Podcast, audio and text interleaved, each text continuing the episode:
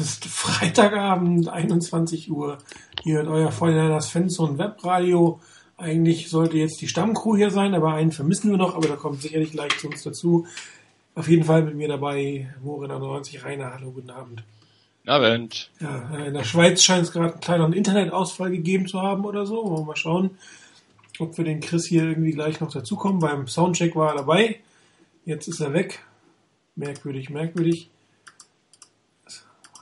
Gut, aber solange er nicht da ist, machen wir halt äh, zu zweit. Hätten wir da eigentlich auch die Show gestern machen können, oder? Wenn wir eh zu zweit machen. Ja, wenn wir es gewusst hätten, ne? genau. Ah, Chris ist da. Hallo. Hallo. Wunderbar. So, also, vollständig sind wir jetzt auch. Jetzt sind wir doch wieder zu dritt. Ja, die 49ers äh, haben eine kleine Siegesserie hingelegt, Gott sei Dank, muss man sagen, gegen äh, ein Rams-Team, gegen das sie komischerweise in den, äh, bei den Wettbüros nur mit drei oder dreieinhalb Punkten vorne gelegen haben, hat mich persönlich ein bisschen erstaunt. Allerdings haben sich die 49ers dann ja auch schwer getan. Ähm, was ist eure Interpretation? Die 49ers sind erst 27 Sekunden vor der Halbzeit ins Spiel gekommen oder die 49ers haben sich nach dem ersten Drive der Rams eigentlich mehr selbst im, Spiel, äh, im Weg gestanden und hätten eigentlich von Anfang an ähm, deutlicher dieses Spiel bestimmen sollen. Rainer ja, irgendwie, ich habe es ja nicht live sehen können. So in der Zusammenfassung habe ich dann schon gewusst, zum Glück, wie das Spiel ausging. Das hat es dann ein bisschen erträglicher gemacht, so das erste Viertel sich anzugucken. Ähm, aber irgendwo, ich weiß auch nicht, ich kann es ganz schlecht einschätzen, wie das, wie das gelaufen ist und was da eigentlich los war.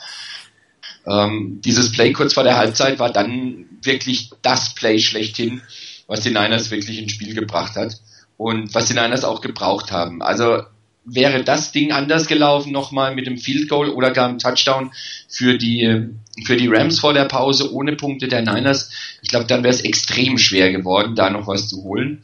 So aber war das der entscheidende Punkt. Ich meine, dieses Ding darf nie passieren. Als Coach würdest, wirst du wahrscheinlich deinen Spieler, deinen Defense-Spieler in den Hintern treten und sonst was äh, nennen. Für das Play, dass er da drauf anspringt. Ähm, aber von Niners Seite aus war es anscheinend ganz gut, dass sie die Schwäche da ausgenutzt haben und Tendenzen vielleicht ausgenutzt haben.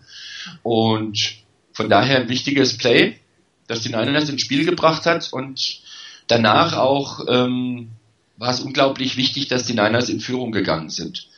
Ähm, das erste Quarter, wie gesagt, ich tue mir unglaublich schwer, das einzuschätzen. Waren die Niners nicht wirklich da? Waren sie nicht präsent? Waren die Rams einfach gut in dem Moment? Und, und die Niners konnten nicht gegenhalten. Ich, ich, tu's, ich tue mir echt schwer. Bin gespannt, was ihr dazu meint. Ja, Chris, was meinst du denn dazu? Die Fortinanders äh, die erste Halbzeit schlecht gespielt und verpennt oder sich selbst im Weg gestanden? Ähm, ja gut, verpennt ist ein, eigentlich in sich selbst im Weg stehen. Ähm, es war sehr fehleranfällig oder fehlerhaftes Spielen im, zu Beginn. Ähm, es war das Big Play von Cook, wo ähm, Eric Reed am falschen Ort steht. Ähm, dann gibt es eigentlich ein gutes Play mit dem Sack von ähm, Scooter, wo dann das Illegal Hands to the Face ist. Ähm, danach äh, kommt man eigentlich nicht in den ersten Drive hinein, wo Kaepernick beinahe die Interception wirft mit dem ersten Pass. Es waren so ganz, ganz, ganz viele kleine Fehlerchen und die haben die Rams am Anfang nicht gemacht. Dann ähm, waren die Fehler weg eigentlich von den Niners bis und äh, die Defense wurde umgestellt von Fanjo, hat, hatte ich das Gefühl. Die Defense hat besser gespielt, die Rams haben nichts mehr gebracht. Und dann kam natürlich noch das Riesenplay vor der Pause, das sicherlich extrem wichtig war. Und ab dem Moment haben die Niners eigentlich keine Fehler mehr, mehr gemacht. Und äh, dann hat man das Spiel so dominiert. Also ich glaube, es war wirklich am Anfang ein bisschen ein nervöser Start. Es gab so eben die ein, zwei blöden Aktionen wieder im dummen Moment ähm, hat aber in diesem Spiel eigentlich dann nicht das Spiel kaputt gemacht, sondern man hat, hat dann die Kurve gekriegt und äh, dann wirklich die überzeugende Leistung halt erst ab 27 Sekunden vor der Pause gebracht, aber es reicht ja dann, wenn man zumindest die zweiten 30 Minuten wirklich super spielt. Und die waren dann ja wirklich auch toll. Ja, also ich habe ähnlich wie Rainer ähm, erst am nächsten Tag gesehen. Und wenn man mit dem Ergebniswissen reingeht, ist das Spiel natürlich ein anderes, da kommt man vielleicht irgendwie, ähm, kann man sich entspannter angucken, auch wenn, wenn, ähm, wenn irgendwas mal schief läuft. Auf der anderen Seite muss man auch sagen, du kannst es dann natürlich auch ähm, realistischer. Du ärgerst dich einfach nicht, äh, ob das das Play jetzt schlecht war, obwohl es vielleicht gar nicht schlecht war, nur weil es in dem Moment nicht geklappt hat. Das ist halt der große Unterschied. Play kann ja trotzdem gut sein oder eine Situation kann gut sein und in dem Moment ist irgendwas schiefgegangen und äh, in dem Moment, wo, wo, du Angst haben musst, quasi, dass du das Spiel verlierst, ist das eine etwas dramatische oder eine, eine oder kommt ein negativer vor, als es wirklich ist. Und ich muss sagen, ich fand die 49ers ab, ausgenommen von dem ersten Defense Drive. Der waren sie wirklich, also Defense war wirklich richtig, richtig schlecht, das muss man so knallhart sagen. Auch wenn der Touchdown nachher mit, einer, mit einem klaren Holding zustande gekommen ist, aber der wahrscheinlich eh irgendwann in der Endzone gelandet, so wie die gespielt haben. Aber die Offense hat mir von Anfang an eigentlich sehr, sehr gut gefallen. Und ähm, den ersten, den Drive, den die da gemacht haben, das äh, 40, 35 Yards auf Boden oder 25 Yards und dann bevor McDonalds den Ball gefummelt hat, waren die 49ers eigentlich schon in, in Field Goal Range bei den Rams. Also das, sah schon meiner Meinung nach relativ gut aus und die haben aggressiv begonnen. Ähm, sie haben natürlich so begonnen, was wir eigentlich letzte Woche gesagt haben, sollten sie vielleicht nicht unbedingt machen, nämlich sich jetzt nicht outsmarten und gegen ein sehr gutes oder sehr schlechtes Passverte Laufverteidigungsteam dann äh, den Lauf ignorieren und zu passen. Allerdings, ich glaube, ein Stück war es auch zwangsweise, dass sie das mussten, weil ich kann mich nicht erinnern, dass man mal so äh, krass acht und neun äh, Spieler in der Box gesehen hat, und sie haben ja einfach gesagt, Colin, zeig uns, ob du werfen kannst. Und äh, Colin hat ihnen gezeigt, dass er tatsächlich nicht mal ganz gut werfen kann. Und daher war dieses Spiel von Anfang an sehr aggressiv gekeult, ähm, sehr gut darauf reagiert, immer wieder den, den Lauf eingestreut, aber jetzt nicht konsequent gegen neun äh, Leute in der Box gelaufen, was wir ja auch schon gesehen haben, dass man es damit mit durch wollte. Und wahrscheinlich haben die Rams gedacht, äh, Colin Kaepernick äh, kriegen wir, also eine gute Pass-Defense haben wir und äh, wir schaffen es in 1 zu 1 mit, mit äh, zwei oder drei äh, Spiel, Spieler im defensiven Backfield. Aber äh, die Vorgänger haben ihnen das, was Besseres gezeigt. Und es gab ja mehrere individuelle Fehler. Das war äh, Vernon Davis, der den Drop hatte, der auch vielleicht zum Touchdown hätte durchlaufen können. Der McDonalds in Field Goal Range. Also das, das war trotzdem ein gutes Spiel von den 49ers. Und hier sind zwei, drei individuelle Fehler von einzelnen Spielern gewesen, die dann wirklich ähm, gravierende Folgen im Endeffekt hatten. Also sprich, dass, dass keine Touchdowns gemacht wurden, beziehungsweise dass der Turnover kam. Und äh, nach dem zweiten Touchdown der Rams, ihr habt auch gesagt, wurde die Defense umgespielt, umgestellt, da können wir dann mal drauf eingehen. Und danach sah das dann eigentlich alles viel besser aus. Die Offense hat zwar noch einen Augenblick gebraucht, um dann ins Leben zu kommen. Klar, du musst natürlich auch erstmal die Situation verdauen, aber ähm, so, ich glaube, wenn ich es in dem Moment gesehen hätte, hätte ich auch gesagt, was für eine beschissene erste Halbzeit. Mit ein bisschen Abstand kann man sagen, so schlecht war das eigentlich nicht. Es waren halt nur so zwei, drei Dinge, äh, die es im Endeffekt ähm, gekostet haben. Und äh, ich habe es auch immer geschrieben, eigentlich hätten die 49ers dieses Spiel viel, viel höher gewinnen müssen. Das war am Ende einfach viel, viel knapper oder viel zu knapp für den Qualitätsunterschied, die die beiden Teams eigentlich haben. Eigentlich, du hast vorhin den Pass auf Bolden angesprochen. Ich glaube, das war meiner Meinung nach einer der besten Pässe, äh, die Colin Kaepernick in die Saison geworfen hat, weil es war wirklich viel Druck da und er geht in die Pocket, er bleibt ruhig und wirklich perfekter Pass. Also abgesehen von den wirklich tollen Touchdown-Pässen, die er geworfen hat, fand ich den wirklich, wirklich absolut top. Ich fand auch gerade bei dem Pass, ich habe das Spiel nebendran laufen und da kam gerade der Pass. Ähm, ich fand den Pass auch vor allen Dingen von daher gut, weil er ähm, erstens mal die ganze Bewegung von Kaepernick, wie du schon angesprochen hast. Ich fand dann aber auch gut, wo er den Ball hingespielt hat.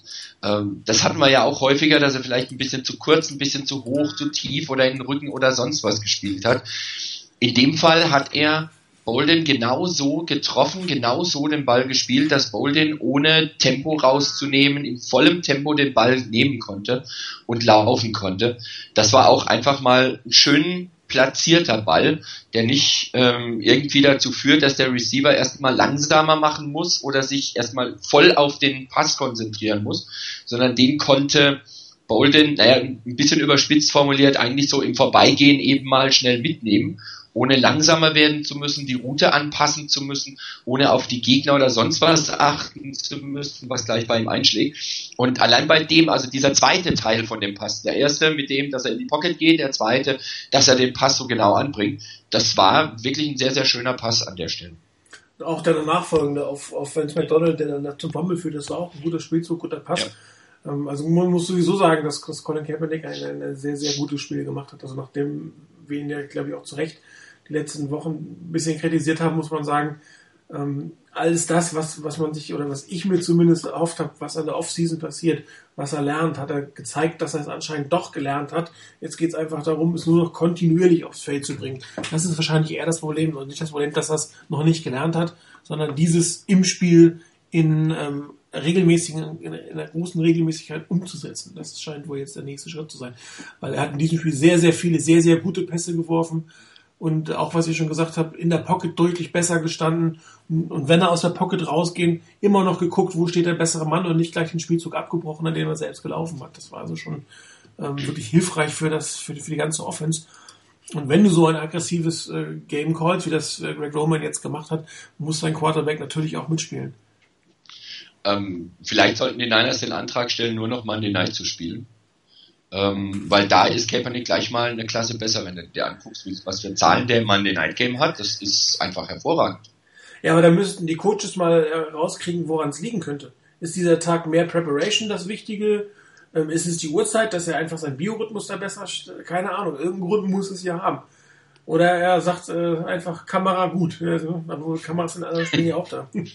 also ist ja nicht so, dass das ja auch keiner sehen würde. Ich meine, äh, wenn er America's Game of the Week auf, äh, auf Fox hat, dann sehen ihn fast genauso viele Leute, wenn nicht sogar mehr. Also das ist. Mhm.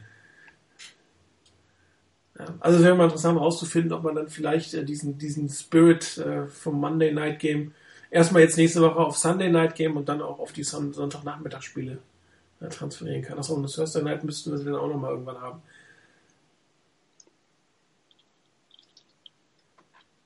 So, ähm, im Moment tue ich nichts. Sagt einer was? Nee, du. Ja, sehr du. gut. ja, bei den Aussetzern, die ihr die letzten beiden Wochen hattet, also Aussetzern im Sinne von technischen Aussetzern, muss man hier einfach mal nachfragen. Ähm, Defense.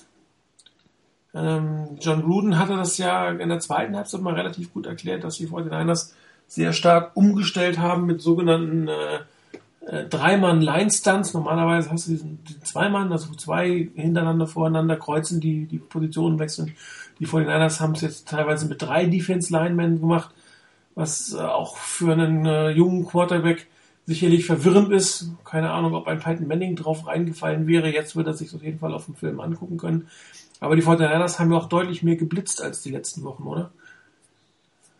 Ja, hatte ich den Eindruck. Auf jeden Fall. Ähm, es kam insgesamt mehr Druck. Vielleicht haben die Niners auch hier einfach sich gesagt, das, was du eben schon angesprochen hast, kann mit dem jungen, unerfahrenen Quarterback zusammenhängen, dass die Niners sich hier gesagt haben, die Receiver der Rams sind jetzt vielleicht nicht die allerschlechtesten, aber das ist jetzt nicht das Receiver-Core, wo du jetzt sagst, um Gottes Willen, ich muss gegen die spielen, wie schlimm wird das werden. Ähm, und dann die Chance zu nutzen, vielleicht auch mehr Druck auf den Quarterback auszuüben, ähm, kann man ja mal machen. Ja, wo, wobei jetzt Ryan Quick und Tevon Austin mit ihrer Geschwindigkeit sicherlich nicht mal ebenso links zu verteidigen sind. Ne? Ja klar, das, das behaupte ich ja gar nicht. Aber trotzdem ist, denke ich mal, das Receiver Core der, der, ähm, der Rams, klar, was das, was das Tempo angeht, was die Geschwindigkeit angeht, sicherlich zu respektieren. Ähm, aber ich glaube, da haben die Niners auch einfach ihre, ihrer Secondary vertraut, dass sie die beiden dann halbwegs unter Kontrolle halten können ähm, obwohl auch mehr Druck eben auf den Quarterback kommt. Ja, ist natürlich auch so, wenn der, wenn der Quarterback nicht, den, nicht die Zeit hat, dann kannst du den Speed der Wide Receiver auch nicht so richtig nutzen. Und äh, ich glaube, das ist, äh, ja, ist extrem gut aufgegangen. Und das äh, muss man wirklich sagen, Vic Fangio called die letzten paar Wochen in dieser Winning Streak fantastische Ga äh, Games. Hat den, es hat noch nicht gepasst im, im ersten Viertel oder beim ersten Drive, da, da war man äh, noch nicht ganz so auf der Höhe, aber danach war es wirklich wieder ein fantastisches Spiel. Ansonsten, ähm, jetzt bin ich gerade kurz aus dem Konzept. Moment. Ähm, Running Game ähm, sah nicht ganz so gut aus. War das jetzt einzig daran geschuldet, dass die Rams mit so viel in der Box standen oder habt ihr irgendwas gesehen an Laienspielern, woran es gelegen haben könnte? Ich glaube, ein bisschen fehlte die Kreativität, die äh, wir letztes, letzte Woche beispielsweise analysiert haben. Ähm, es war nicht so eine, ein Variantenreichtum bei den Runs, aber ich glaube, das hat ja auch dann damit zu tun, dass man angepasst hat und sich gesagt hat, wir müssen ja gar nicht wahnsinnig kreativ laufen, wir müssen einfach den Lauf immer mal wieder zeigen, dass es den noch gibt und mit dem Pass sind wir erfolgreich. Also ich hatte wirklich so ein bisschen das Gefühl, weil wenn die Niners etwas können, dann ist es kreativ lauf, äh, zu laufen und äh, irgendwie da, da wurde nicht ganz so viel äh, hatte man nicht ganz so viele Variationen, hatte ich das Gefühl. Hat man da vielleicht was zurückgehalten fürs Denver-Spiel, wo man ja auch wahrscheinlich damit rechnet, äh, mit relativ vielen äh, Gegenspielern in der Box sich auseinandersetzen zu müssen? Das kann durchaus sein. Also ich habe ähnlich, ähnliche Vermutung gehabt wie, wie Chris eben, ähm, dass man hier einfach gemerkt hat, die stellen, die Rams stellen die Box dermaßen voll, dass es sowieso verflixt schwer wird zu laufen und warum sollst du dann im Prinzip alles auspacken? Du bringst den Lauf, damit die wissen, aha, der wird ab und zu gelaufen, die verzichten nicht komplett drauf und ähm, und ansonsten guckst du, dass du ab und zu mal ein paar Yards mit deinem Lauf machst und hast dann den Pass. Und wenn die halt meinen, dann muss Kaepernick uns mit dem Arm schlagen. Ja gut, das hat er dann ja auch gemacht. Ähm, und seine drei Runs, die er hatte, waren ja auch immerhin für 37 Yards. Das ist ja auch nicht so verkehrt. Also von daher eigentlich alles richtig gemacht. Ähm, am Schluss wurde das Spiel gewonnen und für die für das Spiel Richtung Denver hat man auch nicht so furchtbar viel gezeigt, was man da noch anbringen kann. Also da ist noch viel Luft nach oben. Das Einzige, wo, wo also vielleicht noch ganz kurz, ähm, wo der Lauf wirklich äh, absolut schwach war, ähm, war bei dieser ähm, Fourth and Goal äh, in dieser Serie. Ähm, da muss man, da muss man irgendwas anderes machen, habe ich das Gefühl. Also es, da fand ich das Playcarding dann richtig schlecht. Ähm, hat am Ende keinen Einfluss aufs Spiel gehabt, aber da, da wäre was anderes notwendig gewesen. Ja, klar, definitiv. Also es war ja ähm, de, das eigentlich First Down mit dem Horse Collar Tackle ähm, war ja ein, war ein Pass gecallt, ein äh, Runout oder Sprintout dann kam nochmals der Pass, wo sich die Titans im Weg stehen. Ja. Dann kommt ein äh, Run durch die Mitte mit einer Ultra Heavy Formation, wo man, äh, weil ich der Running Back auf der Fullback Position steht. Dann geht man in die I-Formation und dann nochmals auf dieses ultra enge Play, wo eigentlich gar keine große Zeit ist, sich, dass sich etwas entwickelt. Ich habe da so richtig auf den Naked Bootleg gehofft, dass man da, dass man entweder den äh, die gleiche Formation, wie wo man durch die Mitte laufen will, nimmt und äh, dann aber Colin Kaepernick mit dem Naked Bootleg nimmt oder der pa das Play, was immer funktioniert in der Red Zone oder extrem oft funktioniert, der Play-Action-Pass äh, auf Vernon Davis, wo, wo sich der so ein bisschen versteckt und dann die Crossing Route läuft. Irgend sowas, das wäre die richtig absolut perfekte, äh, perfekte Augenblick gewesen für so solche Plays und man hat es einfach relativ ähm, ja, einfallslos dann nochmals mit dem, mit dem praktisch gleichen Play wie zwei Plays vorhin versucht.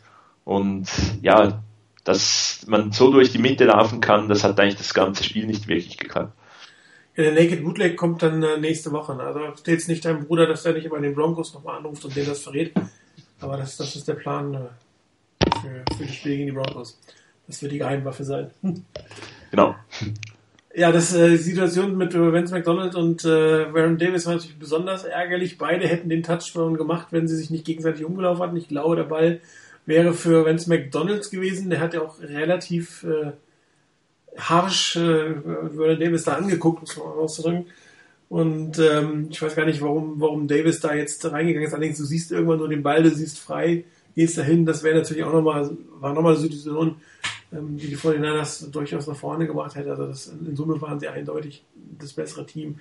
Und das sind zwei, drei Themen gewesen, wirklich zwei, drei Szenen, die, die es am Ende ähm, haben spannend werden lassen. Spannend werden lassen haben es auch die Coaches mit ihren Entscheidungen zum Thema Force Down.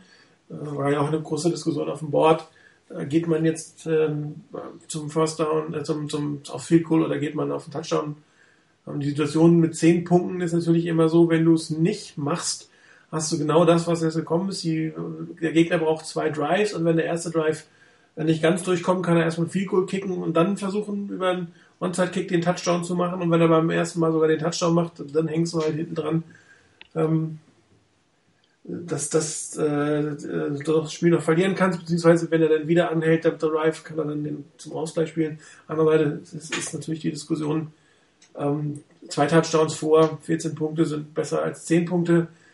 Ähm, zweimal haben die 49ers das gemacht. Wie seht ihr die Situation? Hättet ihr beide Sachen so entschieden und hättet ihr das gleiche gespielt, also gerade beim, beim von der Goal-Line, diese Heavy Formation gespielt in dem Moment?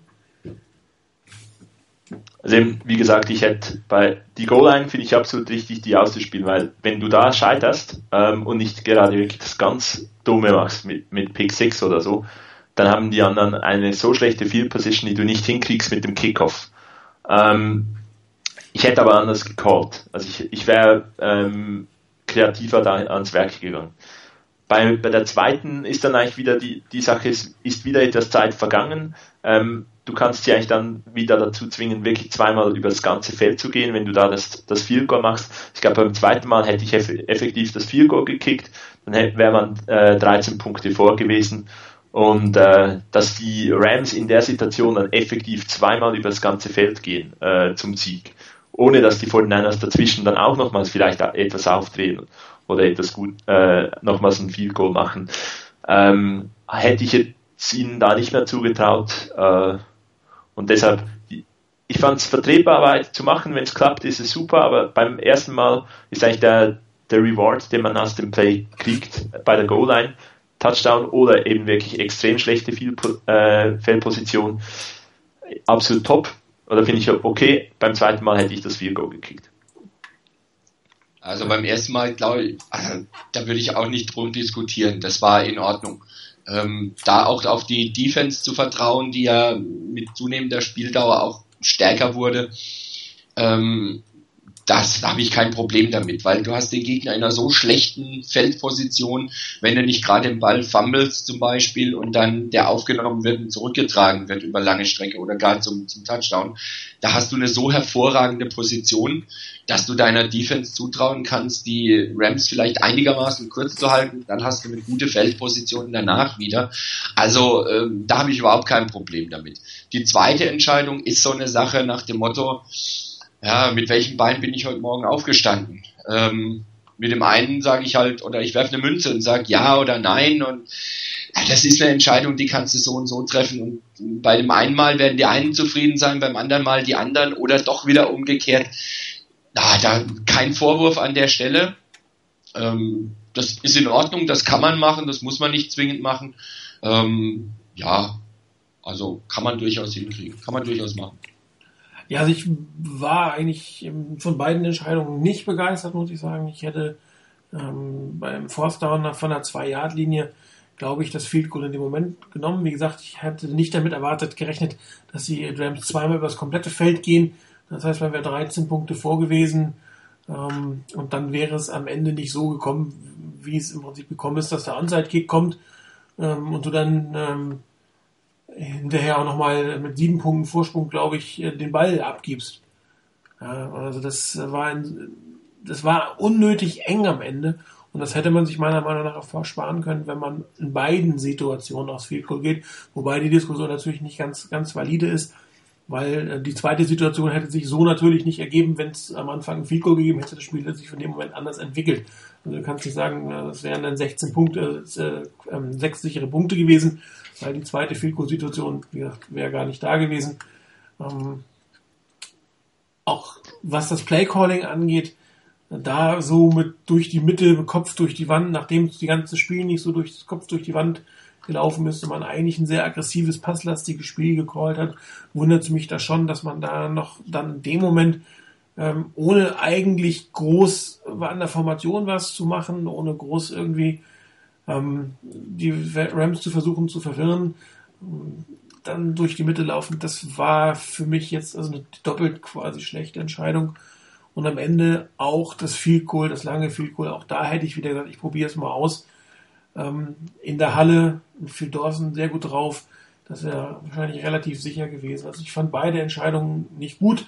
Die zweite schlechter als die erste und vor allen Dingen macht mir das Play Call beim Force Down gar nicht gefallen wenn man vor allem den Rest des Spiels anguckt. Also die 49ers hatten ja andere Plays, hatten ja einen anderen Gameplan und da war man dann plötzlich in der alten konservativen Rolle drin. Schade eigentlich, aber naja, er hat ja im Endeffekt gereicht, es war nur unnötig spannend. Und äh, wie man bei den 49ers gesehen hat, plötzlich gab es da einen Fehler zum Touchdown. Und wenn, wenn Dante Johnson den Pick Six nicht macht, weiß ich auch nicht, wie sich die ganze äh, Situation dann nochmal weiterentwickelt. Also das wäre nicht nötig gewesen, aber gut. Ja gut, aber ich sage jetzt mal so, wenn du ähm, das Field Goal kickst in, in der bei der ersten Situation, man könnte auch jetzt das Was wäre wenn Spielchen natürlich äh, auf die Spitze treiben, gibt es einen 80 Jahre Touchdown Pass auf äh, Tavon Austin. Ja, klar. Dann ist das Spiel total auch sofort wieder offen. Also von daher, ähm, ja, ich finde vertretbar, die Entscheidung da zu gehen. Im zweiten Mal hätte ich es nicht gemacht, aber auch kein Vorwurf, dass man es macht. Also ich habe das Spiel einfach zu gewinnen. Es war wirklich aggressiv. Man wollte das Spiel äh, entscheiden. Man wollte nicht einfach nur im, äh, das, den Vorsprung verwalten, sondern man wollte es wirklich entscheiden. Ähm, genauso wie man vor der Pause auf die Punkte geht und nicht irgendwie, es wäre ich, ich hätte es typisch gefunden, dass ich gesagt habe, wir kriegen den Ball nach der Pause, äh, kneel down, wir gehen in die Pause und schauen dann, was danach läuft. Nein, man hat wirklich das Big Play gesucht und Jim Harbaugh, das darfst du weitermachen. Also absolut bin ich dafür. Ähm, ja, genau diese Situation, dass man eigentlich, äh, das ist eigentlich für die Verteidiger typisch gewesen wäre, da am Ende nicht das, äh, den langen Ball zu suchen, hat meiner Meinung nach dazu geführt, dass es äh, zu diesem Touchdown gekommen ist. Ich meine, das war ein übler Fehler von Janaris Jenkins. Nur, wo kam er denn her? Ich meine, den Fehler macht so jetzt nicht, weil du nicht weißt, was das für eine Situation ist oder ähm, weil du kein, weil du ein schlechter Spieler bist, in Gottes Namen, ist nicht so, sondern ähm, Jenkins ist eigentlich jemand, der die Augen des Quarterbacks liest und gerne in diese Outrouten hineinspringt und diese 49ers Outroute, so um die 12 Yards, ähm, um dann schnell einen Pass, äh, Ball anzuhalten, um dann vielleicht noch in Field Goal Range zu kriegen, was vielleicht typischer 49ers gewesen wäre. Das hat natürlich ähm, Jenkins dazu verleitet, zu spekulieren. Und in diesem Fall, ich hatte es ja schon auf dem Board geschrieben, was ist die Tendenz von, von Colin Kaepernick, sich äh, sehr früh auf seinen Target zu konzentrieren ein taktischer Vorteil gewesen, weil Jenkins hat es gesehen, hat ihn gelesen. Äh, Borden war auf der Outroute, auf einer klassischen Outroute für die 49ers. Äh, Kaepernick hat hingeguckt und dann ist er quasi den Schritt nach vorne gemacht, um da ähm, in die Route reinzugehen oder das, die zuzumachen oder auch den Passweg zuzumachen. Und äh, dann hat Lloyd ihn hinterher ähm, durchaus äh, schlecht aussehen lassen. Ne? Auch wenn es äh, wenn er die Outrouten in der Regel tiefer läuft. Also die, die Outrouten von Brandon Lloyd sind eher so um die 20 von Out, die von Bolden sind so 12 von Out, das war ja eine 12 von Out-Route ungefähr. Ähm, aber es ist halt die klassische äh, Quick-Out, äh, geh ins Aus, halt die Uhr an, äh, nächstes Play und dann mal gucken, wie wir weitergehen. Und das ist halt die Situation, wo dann ein, ein, ein, ein Defensive Back verleitet wird zu spekulieren und die 49ers haben im Endeffekt gewonnen, weil eigentlich darf dir so ein Fehler nicht passieren. Eigentlich musst du oft spielen hinten. Äh, die Safeties haben ja auch gepennt. Ist ja nicht so, dass nur General Jenkins gepennt hat. Da war ja auch keine Safety-Hilfe bei, bei einem Pass, ähm, also bei einem Spielzug, dass der ähm, lang werden muss, wenn du einen Touchdown erzielen willst. Aber da auch wieder die 49ers Tendenz, eher kürzer zu spielen, vielleicht sogar zu laufen. Und dann sind die beiden Safeties eher nach vorne als nach hinten gegangen. Natürlich ähm, funktioniert nicht immer und äh, aber so kann die Tendenz von, von Colin Kaepernick sofort irgendwo hinzugucken äh, durchaus mal zu was Positivem genutzt werden. Und, wobei er hat dieses Spiel natürlich nicht dauernd gemacht, das, das will ich jetzt damit nicht sagen. Dann ist noch die nächste Frage. Wie oft hast du in dieser Saison schon irgendwelche Routen wie Stutter and Go und Post Corner Post gesehen? Oh, nicht viel. Genau, also für mich war es das erste Mal, dass die Niners überhaupt irgendwas Double Move mäßiges, so richtig sichtbar Double Move mäßiges gemacht haben. Und äh, ja, das funktioniert halt auch. Also wenn äh, als, als Cornerback, wenn du siehst, der macht jetzt irgendwie einen Move, Brandon Lloyd bei diesem äh, Play. Die Niners machen nicht viele Double Moves, also dass, dass sie dann doch durchlaufen. Und ähm, von daher, das eben, man hat super ausgenutzt, kann, funktioniert natürlich auch nicht immer, wenn du jedes Mal irgendwas so machst. Ähm, aber waren, waren, waren zwei tolle Plays, die beiden langen Touchdown-Pässe. Ja, Double Moves waren bei den 49ers gar nicht notwendig, weil sie keine langen Pässe hatten. Genau. Rainer, von dir irgendwas dazu? Nö, eigentlich nichts mehr, weil war alles soweit gesagt und das mit den Double Moves war halt dann vielleicht auch von der Niners Seite aus einfach die Geschichte, dass man, dass der Gegner nicht mitgerechnet hat und eben weil die Niners das eigentlich nicht spielen, ähm, dass man hier einfach die Chance gesehen hat, das mal anzubringen. Und das hat sich ja auch voll ausgezahlt. Also zwei Touchdowns mit diesen beiden, mit diesen beiden Klasse, ähm, diesen beiden Klasse Routen. Das war einwandfrei. Wobei bei dem Touchdown von, von Michael Crabtree, das war ja, das würde ich jetzt gar nicht mal unbedingt den Cornerback anlasten. Also das war einfach. Nee, klar, aber es war, es war einfach. Während nee, das, das, das, ja, nee, das ja gar nicht, aber das war einfach auch die, die Defense ausgenutzt. Da war ja nicht nur das Thema Cornerback. Äh, ich meine, guck dich um, wo waren da ähm, ein Safety irgendwo hinten noch dabei. Ähm, aber da hat man einfach das, was ich eben meinte, eben genau die Defense des Gegners ausgenutzt und vielleicht auch damit, dass die Rams schlicht und ergreifend nicht mitgerechnet haben, dass die Niners sowas spielen überhaupt, weil sie es eben bisher eigentlich gar nicht gezeigt haben. Ja, aber der Pass auf Crabtree ist mir kurz das Herz stehen geblieben, weil der sehr flach ankam. Das hat man schon sehr früh gesehen, dass der sehr flach ist. Aber den hat er ja Gott sei Dank noch irgendwie vom Boden weg, in der so tief war es auch nicht, äh, gefangen. Äh, leider ein bisschen risikoreich geworfen. Ich glaube, ähm, den äh, werden sie im Training nochmal üben. Das äh, war, wäre echt schade gewesen, wenn der offene Pass nicht gekommen wäre, weil er, was weiß ich, ein Jahr zu flach gewesen wäre oder so. Ja, und ich meine, dass bei dieser, bei dieser Route äh, Post, Corner, Post, ähm, irgendwann äh, weiß er, also hatte EJ Gaines ja auch gar nicht mehr gewusst, gewusst wo er jetzt noch hin äh, sich drehen soll. Ähm, ist eine Route, die habe ich so auch noch selten gesehen. Also der, den Double Move, okay, dass man irgendwie Post Corner macht, aber dass dann nochmals der, der Wechsel kommt, war wirklich stark, fand ich. Also hat mir extrem gut gefallen. Äh, John Gruden auch. Äh, der hat sich in alte Zeiten zurückversetzt gefühlt. Ähm, wie gesagt, da darf mehr kommen von dieser Sorte. Ja, John Gruden, äh, ich habe jetzt immer, wenn ich ihn äh, höre als Kommentator von dir, habe ich den Eindruck, er würde schon gern da stehen an der Seitenlinie. Ich kann mich des Eindrucks nicht erwehren. ja, schauen wir mal, ob irgendwo dann doch mal ein Posten frei ist, bei dem er dann nicht mehr Nein sagen kann. Ja, also ich könnte mir, also das wäre sicherlich einer der Posten, vermute ich mal. Er hat ja eine Historie, es war sein erstes Team, also sein erstes NFL-Team, was ihm eine Chance gegeben hat. Äh, philosophisch selber passt das, glaube ich, ganz gut. Also da könnte ich mir schon vorstellen, ähm, ich habe es auch geschrieben, wenn Harbo gehen muss oder gehen will, äh, dass dann ein John Gruden durchaus äh, eine Option wäre. Und ich kann mir auch durchaus vorstellen, dass er erstmal nichts, auch von den, bei den Raiders nichts angenommen hat, um, um zu warten, was sich dann so bei anderen, vielleicht attraktiveren, unter anderem von den Niners äh, ergibt für, für ihn. Aber ähm, er war schon begeistert. Äh, auch beim letzten Mal fand ich es und äh, naja, spricht ja auch fürs Team eigentlich, ähm, dass, es, dass es dann so höchstem Ton in dem Moment gelobt wird. Wobei wir auch festgestellt haben, Colin Kaepernick und den 49ers in so an Monday Night Games in letzter Zeit ist schon ähm, gut. Jo.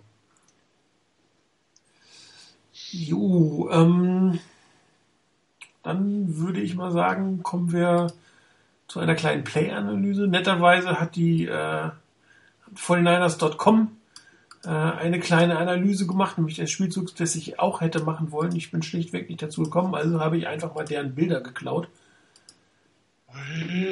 Was? Eieiei. Eieiei, genau. Da hat einer gediebt. Genau. Ah ja. So, was man sieht, die machen es im Prinzip genau wie wir. Ja?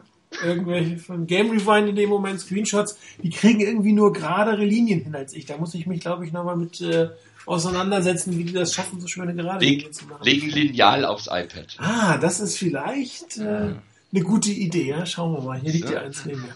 Okay, ist die Antwort 16. Trinkt man nicht so viel Kaffee oder so. So zittrig zu sein. Ist nicht gut. Ey, Moment, Moment, das ist falsch. Wenn ich nicht genug Kaffee trinke, zittern wir nicht so. Oder so. Ja, dann leg mal los. okay. Also, das ist Antwort 16, seht ihr, glaube ich. Ja, ja wunderbar. Ähm, dieser Spielzug war eigentlich völlig anders geplant als das, was hinterher rausgekommen ist. Um es mal so auszudrücken. Die 49ers stehen äh, in dieser unbalanced Formation, die sie relativ oft nutzen. Äh, wenn ihr genau hinschaut, äh, Joe Staley ist eingekreist, ist aber eligible. Wenn ihr jetzt einfach mal durchzählt, die äh, sieben Offense Linemen plus Kaepernick plus die beiden Running Backs plus Anquan Bolden sind elf Spieler. Die beiden äußeren der Line sind eligible, heißt Joe Staley hat es auch als eligible reported. Und ich glaube, der rechte ähm, ist Vernon Davis, nee, der rechte ist, äh, glaube ich, Carrier. Und äh, Vernon Davis ist quasi ineligible, als, als in der Tackle-Formation stehend. Ähm, darum sieht das auch ein bisschen so komisch aus, Colin Kaepernick, äh, aber er steht unterm Center und die Formation ist legal.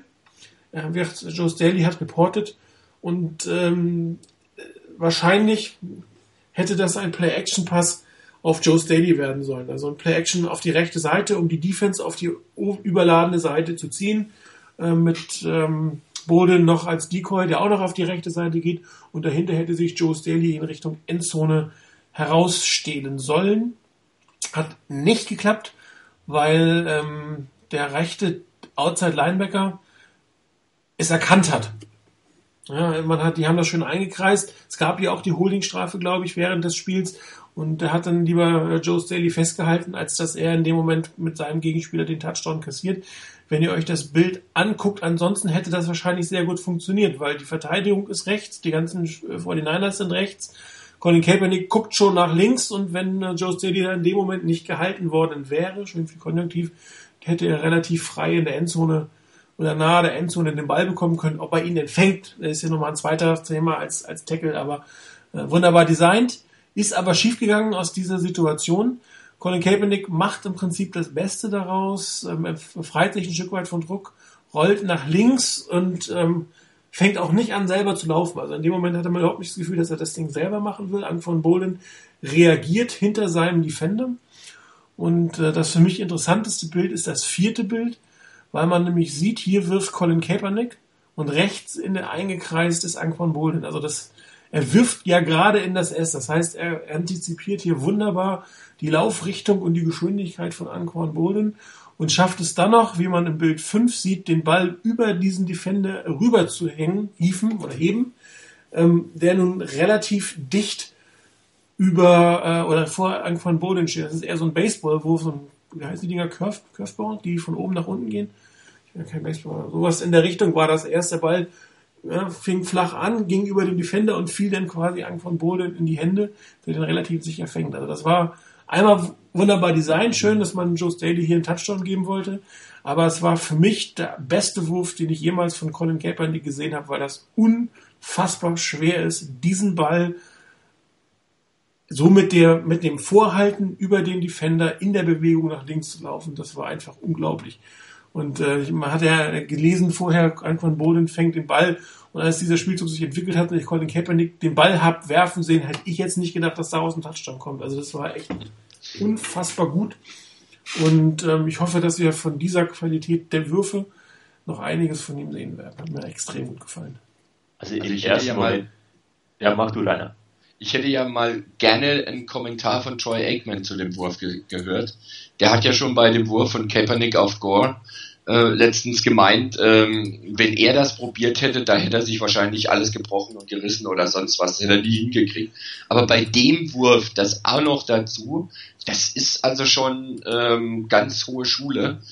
Ähm, klar, das Ding, da gehört auch ein bisschen Glück dazu. Ähm, du hast zwar schon gesagt, dass der, der Verteidiger relativ dicht mit dabei ist. Wenn der aber ein bisschen, noch ein bisschen dichter an Bolden dran ist, passiert da gar nichts, da klatscht er den Ball ab. Das hat aber so perfekt gepasst. Gerade diese Antizipation von, von Kaepernick, dass er da im Prinzip den Ball geradeaus wirft, von seiner Position parallel zur Linie wirft, einfach geradeaus da in die Endzone, wo Bolden am, im, im Sprinten ist, das so hinzukriegen, dass das vom Timing her passt, der Wurf an sich, der ist, glaube ich, schon alleine so schon, wenn du, wenn du vernünftig stehst, nicht so ganz einfach. Den genau so hinzukriegen in den Lauf mit dem Gegner dabei, das ist schon schwierig. Aber diese Bewegung nach links und, und gegen die Bewegungsrichtung den Körper so zu verdrehen und dann noch so einen Ball rauszukriegen, also äh, da bin ich mir sicher, viele Quarterbacks in der NFL kriegen das nicht so. Das glaube ich auch. Ja, genau, das, das, ist eigentlich der Punkt, live das Play zu sehen. Da dachte ich, mein Gott, Kaepernick, was bist du für ein Depp? Weil, äh, ich meine, aus einer völlig unmöglichen Position heraus irgendwas zu versuchen, ähm, da ist eigentlich der Fehler extrem nah. Und dann kommt das Play heraus. Also im Stil von, wow, also absolut geniales Play.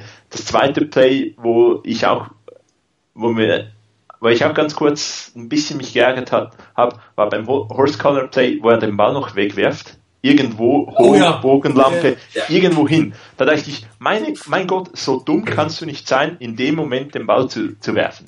Und das waren so die beiden Plays, einmal super gut herausgekommen, einmal nichts passiert, wo ich einfach so gedacht habe, man, lernst du das auch mal noch? Und ja, nee, bei dem Play jetzt da, natürlich ein, ein Phant ist fantastisch rausgekommen. Ähm, und äh, ja, aber zunächst mal beim ersten Mal schauen war schon so ein bisschen so kurz durch, durchatmen, ist nochmals gut gegangen. Ja, äh, ich bin mal gespannt, ob die 49ers äh, das mit, diesen, mit dieser unbalanced Line, ob sie das gegen die Broncos auch wieder in irgendeiner Form machen werden, wobei sie natürlich die Überraschung jetzt ein Stück weit äh, hier ähm, schon verraten haben, dass, dass äh, Joe Staley hier durchaus ähm, als äh, äh, eligible Receiver auch für den Touchdown vorgesehen wird. Aber wahrscheinlich werden sich die Coaches auch fürs nächste Spiel nochmal was, was Neues ausdenken. Ähm, eine weitere wirklich individuelle Spitzenleistung, muss man fast sagen, war Chris Cook beim Fake Punt oder beim, ja. beim verhinderten Fake Punt. Das musst du erstmal sehen. Wenn du für die völlig andere Seite eingeteilt bist, äh, eigentlich kein Special Teamer bist, äh, dass der Quarterback auf der gegenüberliegenden Seite noch im Feld steht, das, das muss dir erstmal bewusst sein und äh, sein Assignment dann auch einfach mal sein zu lassen. Ich meine, gut, er hätte auch einen Timeout nehmen können oder so, aber das war halt, wir haben am Anfang über individuelle Fehler gesprochen, auch einige individuelle hervorragende Leistungen, die dazu geführt haben, dass das Team am Ende gewinnt, weil ähm, das wäre ein Fake-Pass geworden und da wäre keine Sau gewesen. Der Pass hätte sogar sehr, sehr schlecht sein können und den hätte Davis wahrscheinlich trotzdem noch in irgendeiner Form bekommen.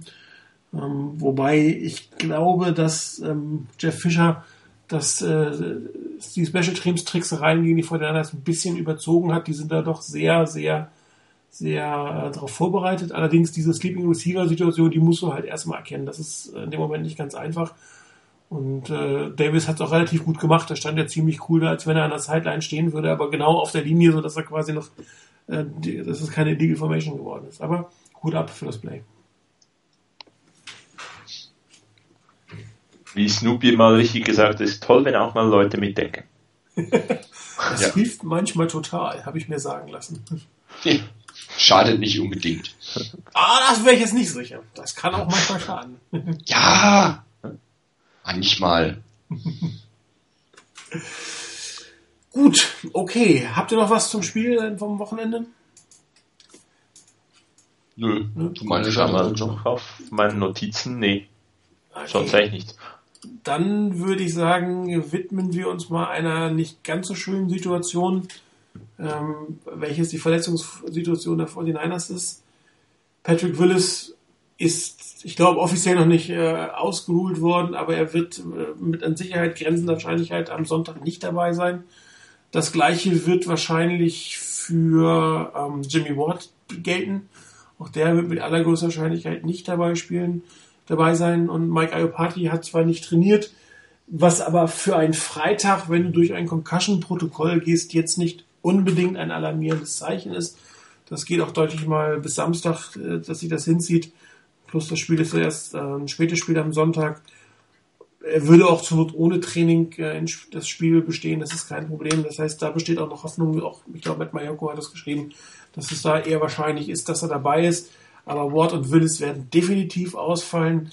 Das heißt, äh, vier, drei der vier Starting Linebacker der 49ers ähm, umgerechnet sind das, wenn ich mich richtig im Kopf habe, sind das ungefähr 24 Millionen Dollar, äh, die da nicht spielen können auf Verletzungsgründen. Und eigentlich ist das gesamte defensive Backfield zumindest auf der Cornerback-Position angeschlagen. Ähm, dazu kommen noch Anthony Davis, von dem man nicht weiß, ob er fit ist oder nicht. Er ist wieder im Training. Gerald Eddy hat sich verletzt.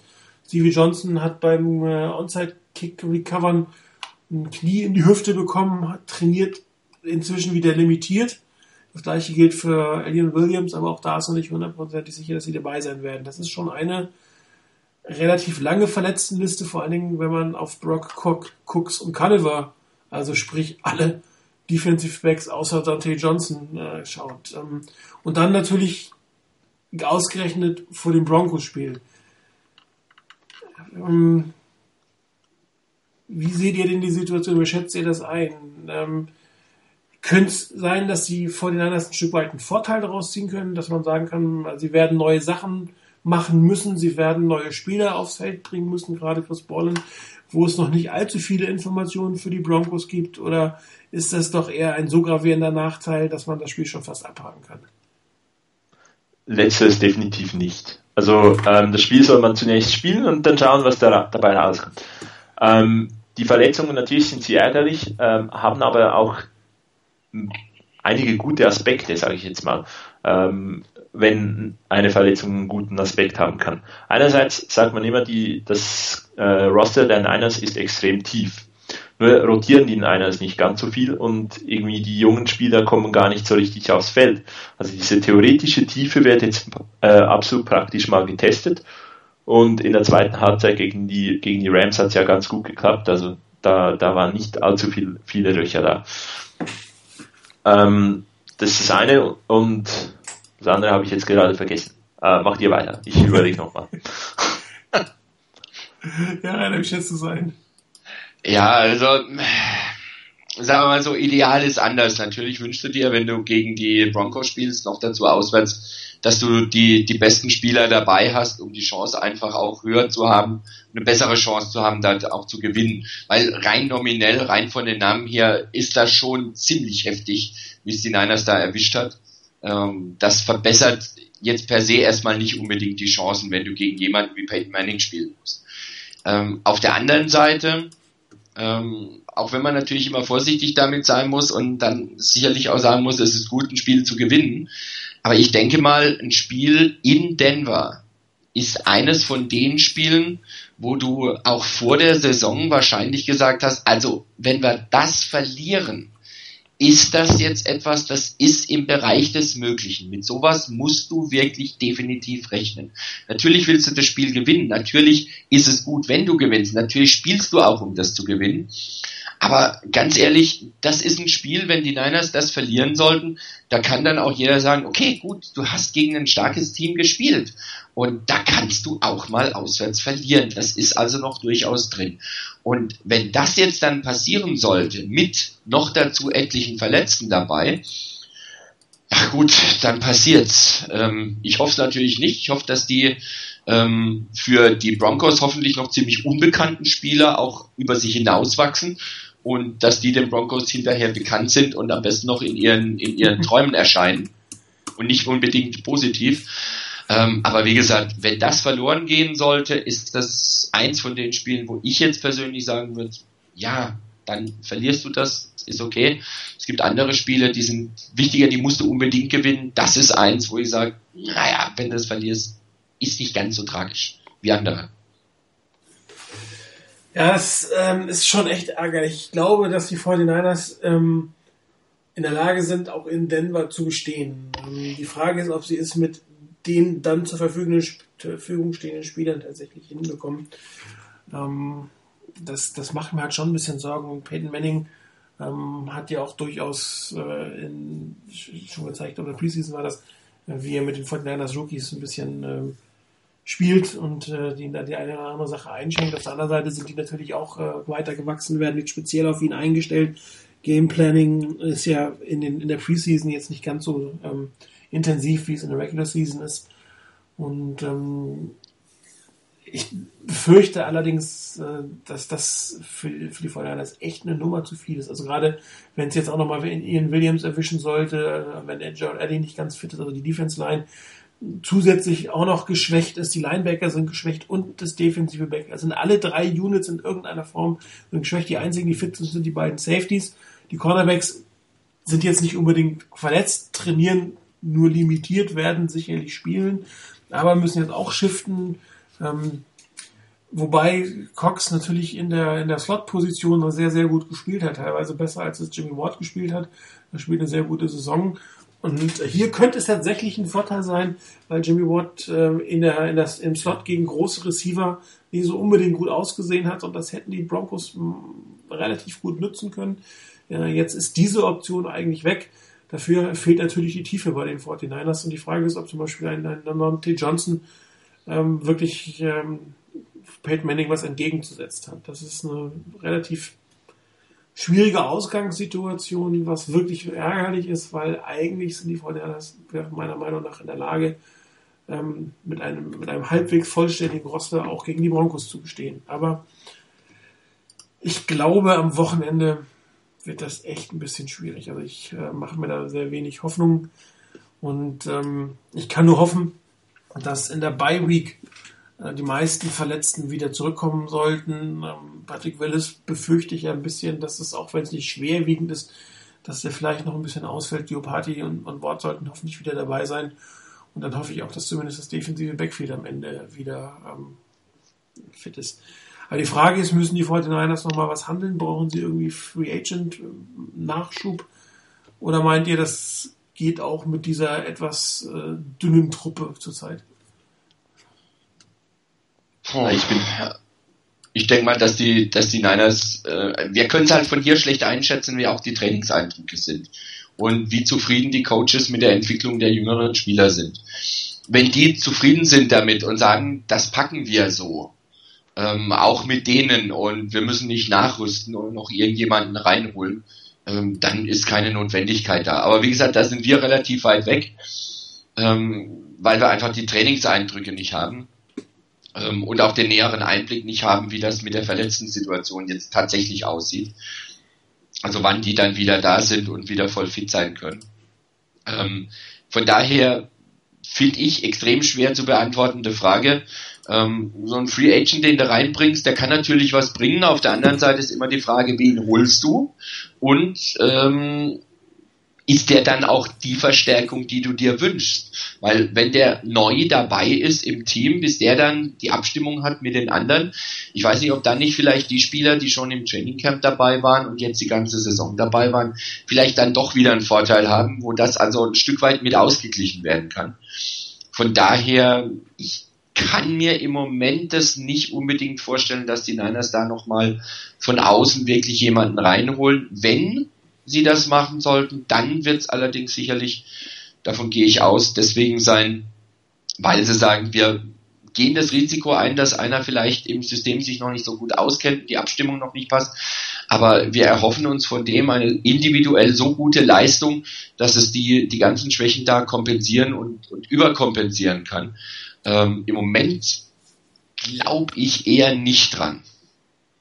Ja, es ist auch die Frage, ist jemand überhaupt besser von den Free Agents, die da das sind? Das ist es halt, also genau. Das, das ist die Frage. Das, das nächste ist, dann nach dem Broncos-Spiel kommt die Bye Week, der wird in der ersten Woche auch nicht trainiert. Danach kommen die Spieler quasi, haben eine ganz normale Vorbereitungswoche. Es ist dann das Rams-Spiel, das ist natürlich wieder ein kleiner Vorteil, dass man jetzt gegen die Rams zu Hause spielt und nicht jetzt den nächsten Brocken äh, aller Denver Broncos vor sich hat. Ähm, die Frage wird natürlich sein, wie lange fällt ein Patrick Willis aus? Also wenn der jetzt auch noch wochenlang ausfällt und ähm, Bowman hieß es ja auch eher später als früher, also nach Alden Smith und Alden Smith kommt, ich glaube, der hat neun Wochen Sperre, ne? Das heißt, ja. er ist. Neun, neun, Wochen oder neun Spiele? Neun Spiele, Entschuldigung, Spiele, neun Spiele ne? Sperre. Ja. Das heißt, er ist nach dem Rams-Spiel, nee, noch einen weiter, glaube ich, erst wieder eligible. Also das dauert auch schon noch mal eine ganze Zeit, bis, bis, bis, der, bis der wieder da ist. Warte mal, das sind 1, 2, 3, 4, 5, 6, 7, 8, 9. Bis zum Saints-Spiel ist er gesperrt. Ja, das heißt, er kann auch Mitte November erst wieder zurückkommen. Und wenn es dann heißt, dass ähm, Bowman eigentlich nach Smith wieder zurückkommt, ja, dann, dann ist der wahrscheinlich Anfang Dezember erst dabei. So, jetzt die Frage, wie lange fällt ein Patrick Willis aus? Und äh, dann ist ja immer die Frage, ähm, was passiert mit ähm, Glenn Dorsey? Äh, wann kann der wieder spielen? Also wenn, wenn das jetzt auch noch länger hinzieht, dann wirst du fast gar nicht mehr herumkommen, weil es sieht ja auch durchaus dünn auf aus der Linebacker-Position. Vielleicht ist noch jemand da, den du von der eigenen Practice Squad dafür nehmen kannst, aber die Tiefe ist da schon sehr, sehr ausgereizt, was das Ganze angeht. Das heißt, wenn, wenn Patrick Willis jetzt auch nochmal so eine vier-, fünfjährige Ausfallphase hat, kommst du vielleicht gar nicht herum, was zu tun. Äh, bleibt dir gar nichts anderes übrig, weil du einfach nicht genug Spieler hast dafür. Und dann ist natürlich die Frage, wen lässt du gehen? Und dann musst du natürlich äh, schon eine Entscheidung fällen über einen Tank Caroline, Quentin Dial, die kaum, kaum active sind, ähm, die ja sowieso auf der Kippe stehen, falls dann ein Dorsey oder ein Elden Smith irgendwann mal wieder zurückkommt. Die müssen ja auch irgendwelche äh, Slots freigemacht werden. Also das ist also so bei den Vorderern nicht so einfach. Wer geht denn eigentlich, wenn, wenn ein anderer zurückkommt? Und die gleiche Frage stellst du dir natürlich auch, wenn du einen Ersatz suchst für einen verletzten Spieler, den du aber nicht auf die Injured Reserve setzt, also der kein Roster-Spot frei macht in dem Moment. Das wird auch eine ganz interessante Situation. Ich bin mal gespannt, ähm, wann es eine Prognose für Patrick Willis gibt und ob dann die Fortinanders was machen müssen. Und das gleiche gilt, wenn jetzt im defensiven Backfield noch die eine oder andere größere Verletzung dazu kommt, müsste es da vielleicht auch nochmal äh, was machen. Wobei LJ McRae ja noch auf dem, auf dem Roster ist, der dann vielleicht nochmal eine Chance hat, ähm, der, auf, als regulärer Spieler, nicht nur als Special Team Spieler auf dem, auf dem Feld zu stehen. Muss man mal gucken. Aber gerade was so, wo so die Line und die Linebacker angeht, da darf nicht mehr viel passieren. Also da ist schon die, die Decke sehr dünn. Und ähm, da kann man auch irgendwann nicht mehr sagen, gute Teams müssen sowas kompensieren. Also wenn drei deiner Starting Linebacker und dein Starting Nose Tackle verletzt sind, das ist, ähm, ich, also mir fällt kein Team ein, was das mal so ohne weiteres wegstecken kann. Ich glaube, so, so ohne weiteres wird man das nicht wegstecken. Ähm, und ich glaube auch, dass jetzt im Hinblick auf, die, auf das Spiel der Broncos, die Broncos spielen keine Übersaison. Ähm, wenn man das Spiel sich angesehen hat gegen die, gegen die Jets, ich habe da provokativ in meinem persönlichen Umfeld auch mal ein bisschen gegen die Broncos gestichelt. J-A-T-S, ähm, Jets, Jets, Jets. genau, äh, durchaus auch gefallen. Aber wenn, wenn die Jets mithalten können mit den Broncos, ähm, dann können das auch angeschlagene 49ers. Und ich glaube, den 49ers können, ähm, es wurde dann von, von meinem Broncos-Experten gesagt, dass, man, dass die Broncos halt die Jets nicht ganz so ernst genommen hätten. Ähm, Finde ich okay. Sie dürfen uns durchaus auch äh, als angeschlagenes Team sehen, uns nicht ganz so ernst nehmen, dann halten wir gut mit. Ähm, für die Bye Week, da kann es dann durchaus sein, dass man äh, gewisse Spieler dann hineinnimmt, ähm, dass da vielleicht dann ein Roster-Move kommt. Aber ansonsten, ich glaube, das, das kommt dann schon gut mit, mit, der, mit diesen Verletzungen auch. Und äh, ja, schauen wir. Also Teams können auch zusammenwachsen mit, äh, in solchen Situationen. Ja, äh, gucken wir mal auf die Broncos nach vorne. Was müssten die Fortinanders denn tun, um dieses Spiel zu gewinnen, Rainer? Ähm, Mehr Punkte machen, sag das bitte nicht. Bitte? Ja, ein Punkt mehr reicht schon. Ja, genau. Ähm, oder, oder wahlweise einen Punkt weniger zulassen, als man selber erzielt. Also kannst es von der Offense-Seite oder von der Defense-Seite her sehen.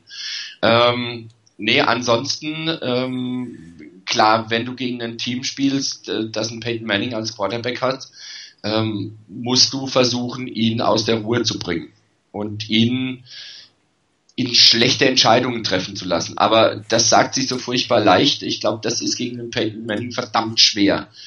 Ähm, wenn du viel Druck machst, wenn du viel mit Blitz kommst, dann schlägt er dich mit einem schnellen Pass auf einen, auf einen kurzen Slant oder sonst was. Wenn du keinen Druck machst, dann ähm, findet er irgendwann mal einen freien Receiver. Also pick your poison, wenn du so willst. Ähm, ich denke, die Mischung macht's und eventuell einfach auch die Abwechslung. Also nicht immer dasselbe versuchen, sondern immer wieder was Neues zu bringen, auch was vielleicht Peyton Manning von den Niners noch nicht gesehen hat. Das ist immer schwierig, weil du natürlich eine gewisse Tendenz immer im, im Spiel hast. Ähm, aber das wäre jetzt so der Ansatz für die Defense hier, immer mal was anderes zu machen, was Neues zu machen, abwechslungsreich zu callen, mal mit Druck, mal ohne Druck, mal antäuschen, wieder viel Druck zu bieten, dann aber kein. Das wäre jetzt so mein Ansatz für die Defense was die Offense der Niners angeht, ähm, nimm, was der Gegner dir gibt. Ähm, bleib dabei, versucht das Laufspiel zu etablieren. Wenn das gut geht, ist in Ordnung. Und immer wieder Pässe einstreuen und dann gerade auch immer mal wieder was Neues einstreuen, wie zum Beispiel diese, diese Double Moves gegen die, ähm, gegen die Rams jetzt. Da auch was Neues mit reinzubringen, kreativer zu werden wieder. Vorhin hatten wir schon davon, ähm, vom Thema, ähm, das Run-Game war ein bisschen einseitig und, und ein bisschen langweilig, wenig kreativ. Da wieder Kreativität reinzubringen, das wäre nicht schlecht. Chris? Ähm, ja, von der Defense her der, den, den Druck bringen, das sicher, äh, sicherlich gefragt. Ähm, Peyton Manning mit Zeit äh, ist ziemlich gefährlich. Ähm, ich glaube, dass durchaus so ähm, Late Blitzes, also Cornerbacks, die zunächst irgendwie ähm, auf eine, eine, Zone gehen und dann doch noch blitzen oder so, äh, gar kein schlechtes Mittel sind. Ich habe hab mir ganz kurz einen Teil, äh, zumindest eben vom Spiel Broncos gegen die Jets angeschaut. Da muss man wirklich auch sagen, dass den Broncos extrem viel äh, geglückt ist. Also äh, teilweise wirklich unglaubliche Catches, unglaubliche Plays. Ähm, defensiv auch Fehler, die ich jetzt so nicht von den 49ers erwarte. Also dass zwei Linebacker eigentlich in der Passlinie stehen und überhaupt nichts machen, nicht mal die Hände hochhalten äh, oder irgendwas. Ähm, also wirklich so, dass so Punkte, wo, wo die Niners durchaus besser sind und in der Offense, glaube ich, ist ähm, das Tempo des Spiels diktieren äh, die eigentlich Haupt, Hauptaufgabe der Niners. Es kann durchaus äh, in diesem Spiel gut sein, ein paar lange, lange Drives zu haben, die hoffentlich mit Touchdowns enden, die dann aber hoffentlich oder zumindest mit Punkten enden müssen. Ähm, der eine oder andere Touchdown muss es sein. Ähm, dann hat man gute Chancen, finde ich. Also, weil wirklich die Übersaison, äh, wie letzte Saison mit äh, jede, jedes Spiel High Scoring und total überzeugend schon äh, im, im Oktober, im September, die, die Saison spielen die Broncos nicht. Und da ist, da ist wirklich was drin für die Niners in diesem Spiel. Ja gut, die haben vor zwei Wochen die Cardinals mit 41 Punkten beglückt. Äh, sicherlich auch nicht gerade die Vanilla Defense, gegen die sie da gespielt haben. Um, die Broncos haben auf der anderen Seite eine sehr, sehr gute Defense. Das könnte die beste Defense sein, mit der ähm, Peyton Manning jemals äh, versucht hat, den Super Bowl zu gewinnen sehr, sehr stark gegen den Lauf. Äh, kleine 80 Yards pro Spiel zugelassen. Pass sieht es nicht ganz so gut aus, da stehen sie eher im Mittelfeld, aber auch noch mit, mit vernünftigen Zahlen, aber auch eine sehr gute Scoring-Defense. Um, die 49ers ähm, sollten eigentlich von, von der Herangehensweise ähnlich aggressiv herangehen wie gegen die Rams, was natürlich wieder ein bisschen kontraproduktiv ist, wenn du lange Drives machen kannst. Also lange Drives, die eigentliche 49ers-Spezialität äh, mit dem Lauf nach vorne, ein paar kurze Pässe, das könnte gegen die Broncos echt relativ schwierig werden, gegen deren Verteidigung. Ähm, auf der anderen Seite will man sich, glaube ich, mit einem, mit einem Peyton Manning ähm, nicht unbedingt ähm, eine, eine äh, Duell um Punkte liefern, also ein Shootout liefern.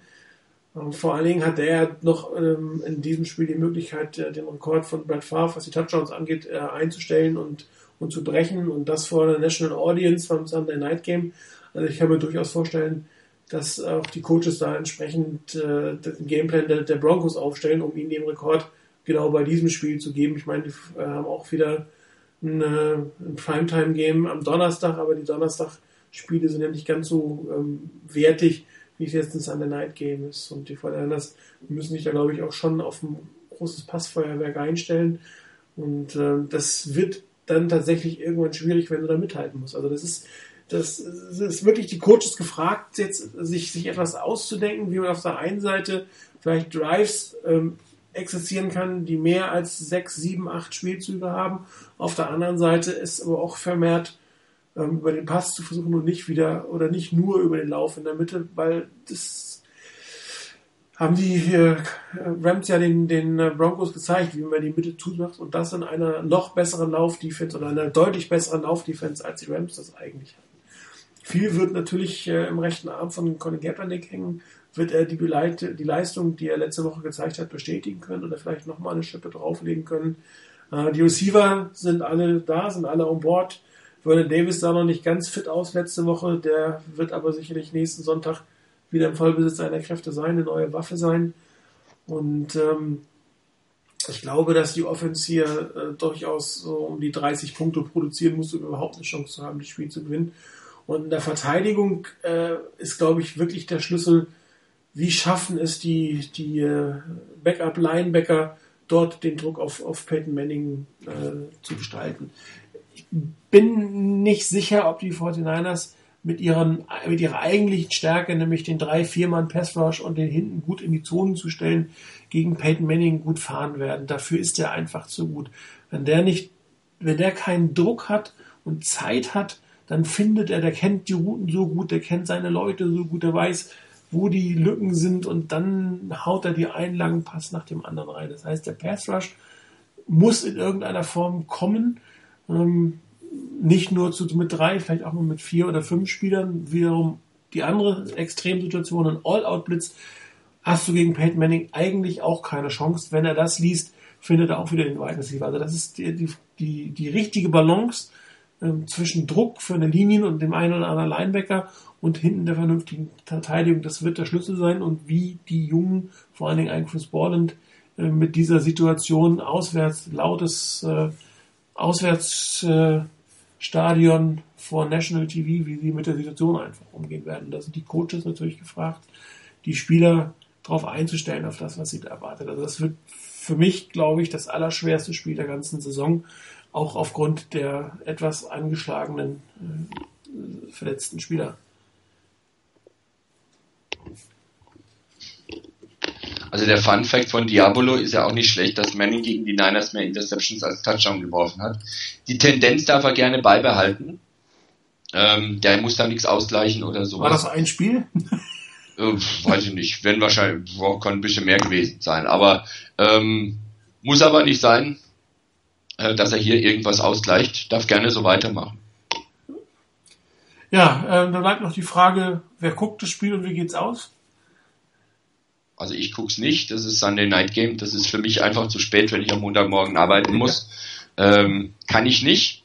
Ähm, ich habe, ähm, auch wenn das wahrscheinlich Buchrufe einbringt oder Buß auf dem Board einbringt, ähm, ich habe, glaube ich, mit äh, drei Punkten die Broncos vorne. Uh. Ich bin aber sehr zufrieden. Ich bin, ich freue mich einfach tierisch, wenn ich diesmal komplett daneben liege. Ich nehme gern die Nullpunkte bei der Forecast wunderbar, sehr gerne, sehr, sehr gerne. Ich brauche keine Punkte aus der, aus der Woche. Chris? Ähm, kann sein, dass ich das Spiel schaue. Äh, mal schauen, ob das Sicherheitskonzept äh, dann passt und ich das mit meinem Bruder zusammenschauen kann äh, oder ob wir da lieber das Spiel getrennt dann schauen. Ähm, die Niners haben vor ein paar Jahren schon mal das ein Spiel gegen die äh, mit Kaepernick gegen Tom Brady gehabt, wo man eigentlich äh, auch eher ein bisschen skeptisch war zu Beginn der Karriere. Ähm, Kaepernick hat das Spiel gewonnen, äh, hat eine super Leistung gezeigt. Es ist ein Primetime-Spiel. Weshalb soll da nicht äh, Kaepernick Manning so ein bisschen zeigen, dass er auch was kann? ich sage mal, so ein Touchdown werden wir Vorsprung haben. Ja, das Spiel hat aber, aber auch nur eine Halbzeit gut, ne? Ja, reicht doch. Reicht.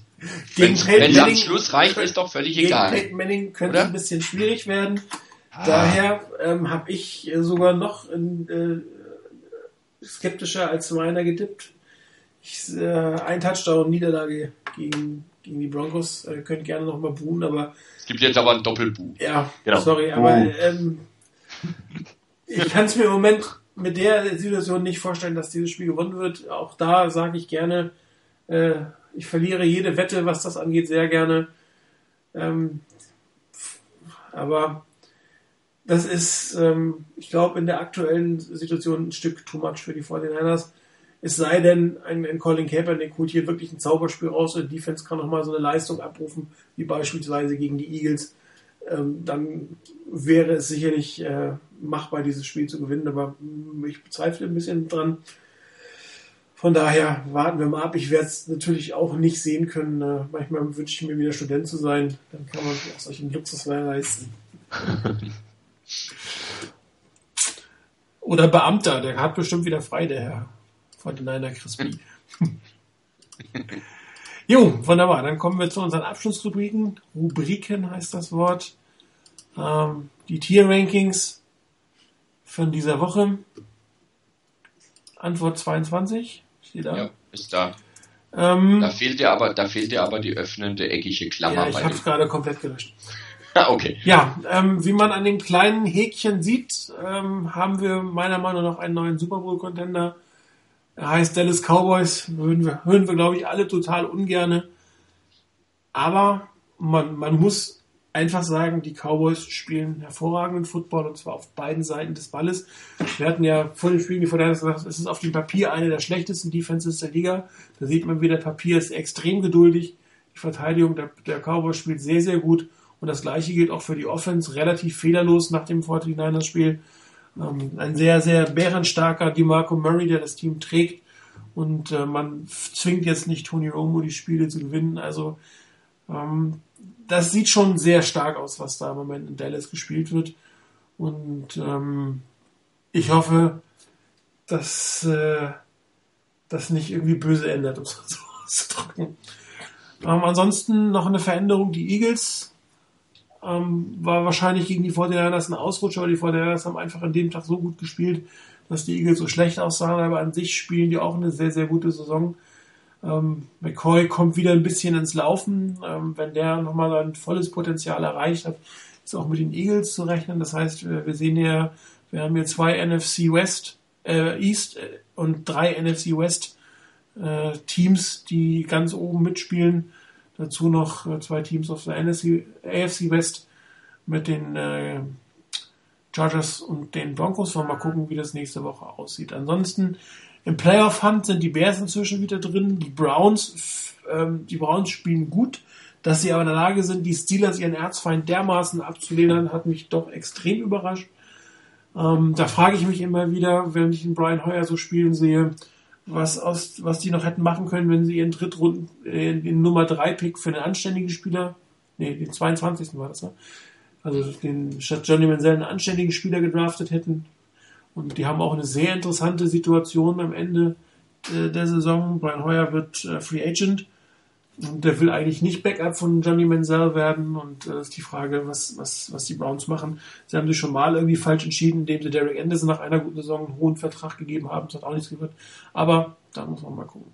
Die Bills haben äh, gezeigt gegen die, gegen die äh, nicht allzu stark spielenden ähm, Patriots, dass sie eigentlich doch kein echtes Playoff-Team sind. Die Giants auf und ab. Die müssen sich erstmal finden, sind sie ein Playoff-Team oder sind sie keins. Ich sehe sie im Moment erstmal beim Best of the Rest. Die Steelers wirklich extrem schlecht. Ganz üble Saison. Da werden sich wohl einige nächstes Jahr einen neuen Job suchen müssen, sowohl von denen, die auf dem Feld stehen, als auch die neben dem Feld stehen. Ansonsten hat sich da unten meiner Meinung nach nicht viel verändert. Wie gesagt, für alle, die es jetzt noch nicht gehört haben, die Teams sind äh, alphabetisch sortiert. Ich würde jetzt nicht sagen, dass die Rams das schlechteste Team der Liga sind. Sie sind nur von den schlechtesten Teams das mit den Buchstaben, mit der Buchstabenkombination, die am weitesten hinten stehen. An sich ähm, wenig Bewegung zurzeit, aber doch signifikant, was zum Beispiel die Eagles und die Cowboys angeht. Wobei, um, ja. alle, um alle Leute wegen dem Cowboys zu beruhigen, es ist noch nicht Dezember. Ja, und vor allen Dingen noch gar nicht Januar. Stimmt. Genau, das Dezember kommt noch. Tony Romo ist immer noch der Quarterback. Das wird alles gut. Dein Gott, in Gottes Ohr. Ja. Aber die, spielen, die haben auch für den Anfang der Saison lange nicht mehr so gut gespielt. Ja. Ja, vielleicht okay. nehmen sie jetzt die guten Spiele für die nächsten drei Jahre in, in der erste Halbzeit oder bis zur bis zum Ende der Regular Season. Dann ist auch wieder gut. Ja. Ähm, allerdings muss ich dir recht geben, also wenn die diese Form halten könnten, aber das ist ja immer das Problem, wenn du am Anfang die ersten paar Wochen richtig gut bist, diese Form zu halten, muss am Ende, du musst mithalten können, du musst in die Playoffs kommen und dann musst du auf deinen Peak kommen. Und da ist halt die Frage, können sie das Niveau bis dahin halten? Und gerade weil du den Marco Murray angesprochen hast, ähm, der ist, glaube ich, habe hab ich jetzt gelesen, so irgendwie auf Kurs am Schluss über 400 Runs zu haben das ist eine Menge Holz. Also da bleibt dann einfach die Frage, was hat er da in den Playoffs noch übrig? Und wenn du dann in den Playoffs wieder auf den Arm von, von Romo vertrauen musst, mm, good luck. Ich glaube, Derek Anderson von den Falcons war der Letzte, der so viele Carries mal hatte, so annähernd. Ja. Und dessen ja. Saison war danach, äh, Saison, Karriere war danach, glaube ich, relativ schnell zu Ende. Ja. Also das ja. geht schon durchaus auf den Körper so eine Saison. Ja, das ist schon, das ist schon ziemlich übel. Aber ansonsten vielleicht noch ein Wort ganz kurz dazu, weil du die Steelers nach unten in die, in die vorletzte Gruppe da reingepackt hast. Ähm, für mich bis jetzt zumindest die, die Steelers echt die Enttäuschung der Saison. Das hätte ich im Leben nicht erwartet, dass die so schlecht dastehen. Ähm, auf der anderen Seite, was auch noch sehr enttäuschend ist, finde ich die NFC South. Ähm, Falcons, Saints, das ist nicht das, was man sich erwartet hatte. Ähm, die Bugs teilweise, naja, ähm, also das ist irgendwie, hat mich das doch überrascht, dass in der Division das doch so schwach in der Saison bis jetzt alles läuft. Ja, vor allem, ich hatte ja am Anfang der Saison gesagt, Panthers, ha, keine Chance. Schlechteste mhm. Team. Ja. Jetzt stehen sie ganz oben, völlig ja. Und das ohne Running Back, wenn man es genau nimmt. Ja. Und äh, mit irgendwelchen unbekannten Wide Receivers. Also das ist schon. Äh, man, man merkt schon, hier beim Webradio sind Experten. Ja, wir haben richtig Ahnung von dem, was Echte wir hier Experten. Jawohl, so ist es. Ein Team, was ich auch noch erwähnenswert finde, ist, sind eigentlich die Packers, nur Playoff Hunter. Ich glaube, die werden das schon in die Playoffs schaffen, weil so ein relaxter äh, Aaron Rodgers, ähm, der gewinnt schon noch da, da die richtigen Spiele, wenn es auch mit drei Sekunden äh, noch auf der Uhr ist. Das reicht ja. Ja, wobei ähm, man sieht ja, äh, was in den Playoffs mit ihm passiert ist, da ist er dann nicht mehr ganz so ähm, so gut. Also ich glaube auch, dass die Packers ein Playoff-Team sind, aber ich glaube, sie sind kein potenzielles Super Bowl-Team zurzeit zumindest nicht. Gerade wenn man sich die Entwicklung von Eddie Lacey anguckt, äh, da hätte ich doch deutlich mehr erwartet. Und äh, der wäre für mich eigentlich derjenige gewesen, der die Packers jetzt wieder in Richtung äh, Super Bowl katapultieren könnte. Tut er nicht. Schade. Jo. Gut, Rainer, dann bist du dran. Was passiert denn sonst noch in der NFC West? Ähm, am Sonntag ich glaube um 22.25 Uhr spielen die Cardinals bei den Raiders. Ähm, ich denke mal, dass die Cardinals stark genug sind, bei den Raiders zu gewinnen, weil auch die Raiders schwach genug sind, um gegen die Cardinals zu verlieren. Also da sehe ich eigentlich aktuell nicht unbedingt eine Schützenhilfe für die Niners. Und genauso wenig sehe ich eine Schützenhilfe, was das Spiel der ähm, Seahawks angeht. Äh, die müssen nämlich jetzt zu den Rams und ich habe gerade, glaube ich, vorhin, ja, vorhin habe ich das gelesen.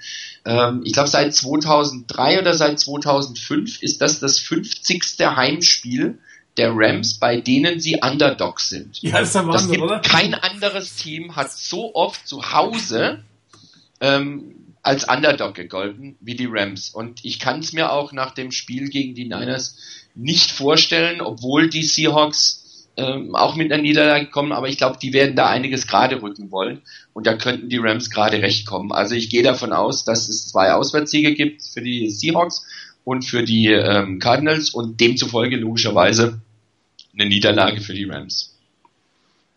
Ja, wobei die 49ers, weil es die Statistik ist ja von 2005 bis heute, damit 28 Mal Underdeck im eigenen Stadion auch nicht wirklich ähm, ja, aber von 28 bis 50 ist ja noch mal Ist nochmal ein Unterschied, aber ähm, ist mehr als die Hälfte. Ne? Wobei, ja, dachte, dies ist seit 2005. Ich gehe davon aus, dass die Statistiken sich seit 2011 ein bisschen verändert haben werden.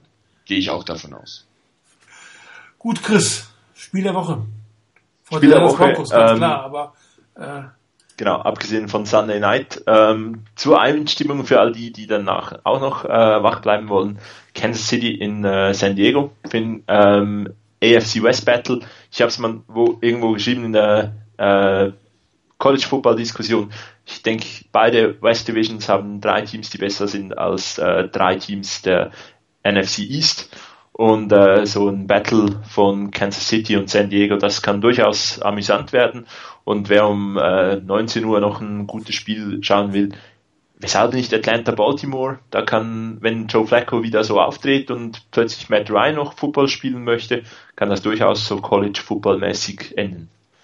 Ja, wobei ich wahrscheinlich für 19 Uhr mir Cincinnati gegen Indianapolis äh, aussuchen werde keine schlechte Wahl. Genau. Ja, dann äh, schön, dass ein paar von euch auch am Freitag den Weg zu uns gefunden haben. Einige haben ja angekündigt, dass sie nicht hören können, aber downloaden wollen. Uns freut besonders, dass ihr uns gestern vermisst habt. Und äh, das zeigt, äh, dass es euch Spaß macht, uns zuzuhören. Das ist auch immer wieder eine Bestätigung, weil wir kriegen es ja an sich sonst nicht mit. Wir sehen uns ja selber kaum. Also wir sehen euch dann erst recht nicht. Und da merkt man, dass es euch Spaß macht, wenn ihr uns vermisst. Und das freut uns total. Und nächste Woche sollte es auf jeden Fall auch wieder am Donnerstag klappen. Wir versuchen das jetzt auch ein bisschen früher zu organisieren, uns, zu, uns selbst zu organisieren, wie wir die Teams zusammengesetzt haben. Und äh, wir werden auch nach der Bye Week eine Sendung machen. Da werden wir unsere Mid-Season Awards dann ähm, vergeben. Und äh, ansonsten bleibt mir noch zu sagen, viel Spaß für alle, die dies live gucken am Sonntag. Für euch alle ein, ein schönes Wochenende. Und wir hören uns am nächsten Donnerstag. Bis dann.